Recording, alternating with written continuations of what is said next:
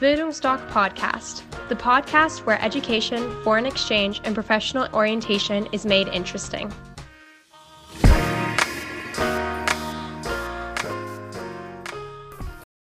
Du möchtest kein Highschool-Jahr machen, weil du deine Mama nicht so lange allein lassen möchtest. Oder du hast unberechtigte Angst, dass du deine Freunde verlierst. Wenn dem so ist, dann mach doch eine Sprachreise. Zwei bis vier Wochen ist eine überschaubare Größe. Was du dazu wissen solltest, bleib dran. Hallo, ich bin Horst und ich bin Auslandsberater bei Bildungsdoc. Heute möchte ich dir etwas zur Sprachreise sagen, speziell zur Schülersprachreise.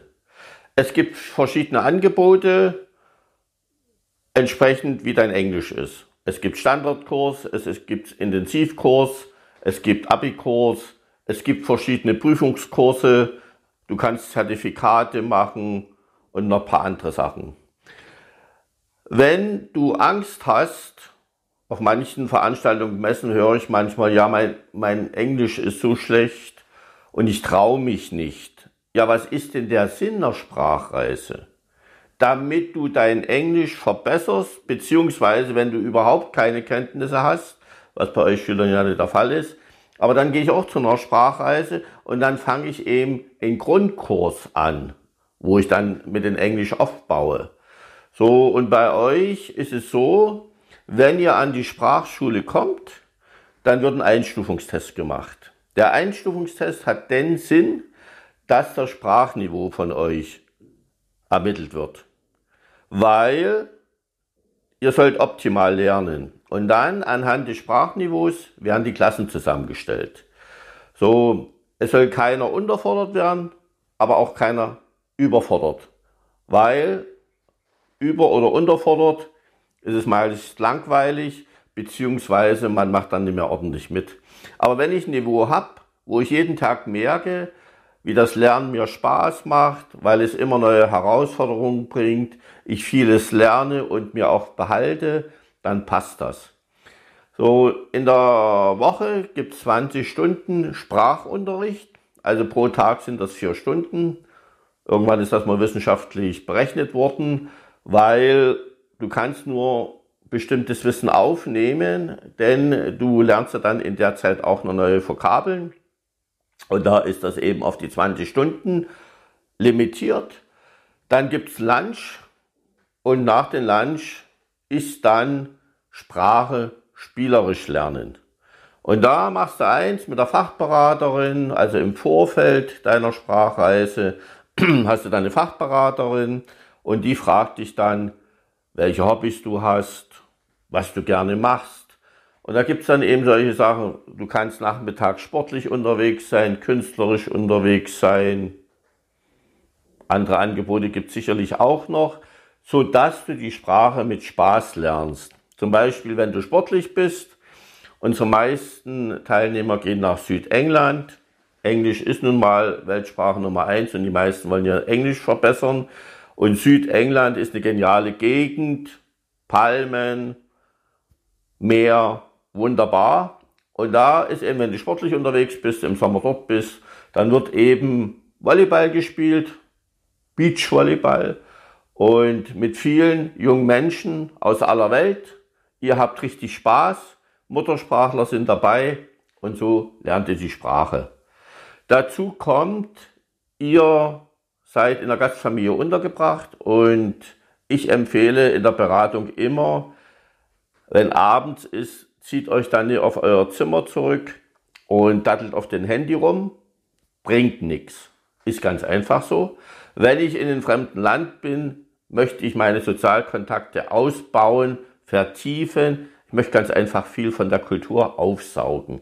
Und da empfiehlt es sich abends mit der Gastfamilie zusammenzusitzen, weil alle, die aus dem Ausland wiederkommen, ob das nun Sprachschüler sind, Highschool-Schüler, Work-in-Treffler, Freiwilligenarbeit, die sagen alle, es ist, es ist erstaunlich, wie stolz sie alle auf ihr Land sind. Und die möchten dir eben dir viel über ihr Land erzählen, damit, wenn du nach Deutschland zurückkehrst, dann auch jeden sagst, wie schön das Land ist. Und dass du dich dann abends zusammensetzt, fragst, was so unklar ist oder was tagsüber war, Das sind ja, du wirst ja mit vielen Sachen konfrontiert. Es ist ja Neuland für dich, dass du fragst, warum diese so ist, warum zum Beispiel das Essen so ist und so weiter. Und da kannst du die Sprache weiter vertiefen. Du hast auch Ansätze der Muttersprache, was immer ganz wichtig ist, auch mal für später. Beziehungsweise, wenn Gastgeschwister da sind in deinem Alter, haben wir auch oft, unterhältst du dich mit denen und dann ist das eine runde Sache. Du hast, wie gesagt, in der Woche die Sprachschule, Nachmittag dann das kulturelle Leben, das sportliche Leben, abends die Gastfamilie. Es ist alles auch für die Eltern wichtig. Es ist alles irgendwo kontrolliert, weil ihr ja noch keine 18 seid, in der Regel. Äh, ab 18, wenn man dann 18 ist, gibt es auch andere Programme, wo man dann mehr Freiheiten hat. So, am Wochenende wird dann ein bisschen was gemacht. Wenn man gerade in England ist, dann ist natürlich auf alle Fälle eine London-Reise mit dabei. Ist ja das Highlight. Viele haben London noch nicht gesehen. Und da guckt man sich mal London an. So, beziehungsweise macht andere Sachen auch wieder mit Muttersprachlern zusammen, dass man auch wieder äh, in der jeweil, also in der jeweiligen Sprache, die du gern lernen möchtest oder vertiefen möchtest, um, dass du umso mehr beigebracht bekommst. So, was wir nicht empfehlen, die Organisationen machen oft Werbung, nimm dein Geschwisterkind mit oder deine beste Freundin, kriegst du 50 Prozent, äh, 50 Euro Rabatt. Das empfehlen wir nicht. Dann vielleicht noch am liebsten zusammen auf dem Zimmer Überlegt euch jetzt mal ehrlich, was wird passieren? Sprecht ihr, wenn ihr auf dem Zimmer zusammen seid, Englisch oder Deutsch? Und das ist ein Sinn und Zweck der Sprachreise, auch liebe Eltern, die sich das Video hier anschauen, das bringt nichts. Diese zwei bis vier Wochen schafft ihr Kind und vor allen Dingen, es ist mit allen, das ist egal wie, wie alt man ist, wenn man ins Ausland kommt und junge Menschen kommen aus aller Welt. Das ist so eine Fröhlichkeit, das ist so eine Entspanntheit und man kann die Kulturen erleben. Das ist was ganz anderes, als wenn man es irgendwo zu Hause nur erzählt bekommt. So ist man mittendrin und äh, da gibt's auch kein Heimweh. Man ist dort ganz entspannt. Wir haben auch eine wenige Teilnehmer, wo Freundschaften entstehen, wo dann auch die Eltern sich besuchen. Also eine wunderbare Sache. Ich habe jetzt hauptsächlich von Englisch und England gesprochen. Natürlich kann man das europaweit machen. Also man kann Französisch machen, man kann Spanisch machen. Englisch zum Beispiel kann man genauso auf Malta lernen.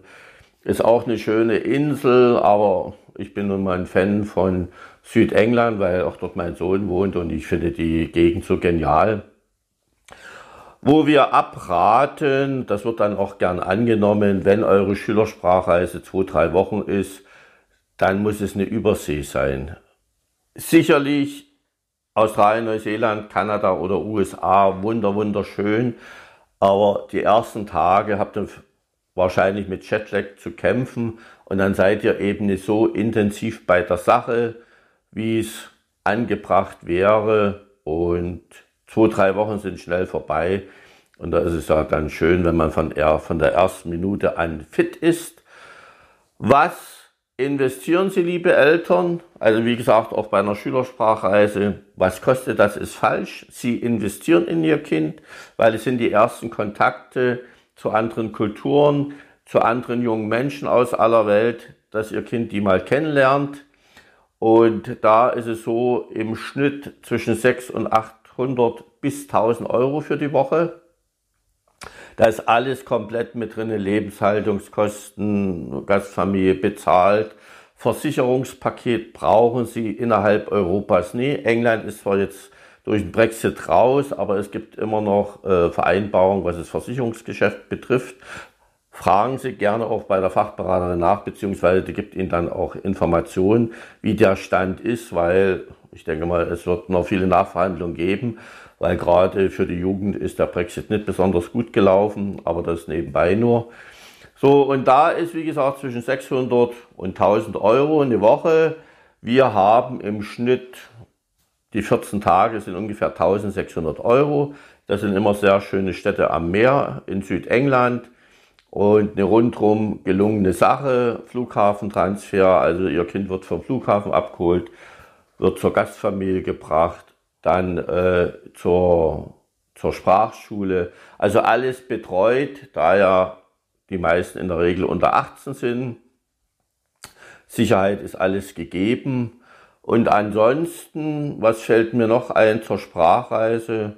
Ne, nutzt ganz einfach diese zwei oder drei Wochen, lass es vier Wochen sein, nutzt es ganz einfach zum Blutlecken, dass wenn ihr jetzt äh, siebte, achte Klasse seid vielleicht oder neunte, dass ihr sagt, okay, ich mache jetzt doch das Highschool-Jahr, weil das will ich richtig erleben, weil die Schülersprachreise ist eine wunderschöne Sache, aber richtig nachhaltig ist es nicht, weil die nachhaltigen Sachen in dir passieren nach fünf, sechs Monaten, wo du wirklich Veränderungen fürs komplette Leben vornimmst. Also wo neue Denkmuster entstehen, diese Toleranzbreite, multikulturelles Denken, Umgangssprache, was dich so wertvoll für dein Unternehmen macht, das machst du natürlich mit einem Highschool-Jahr.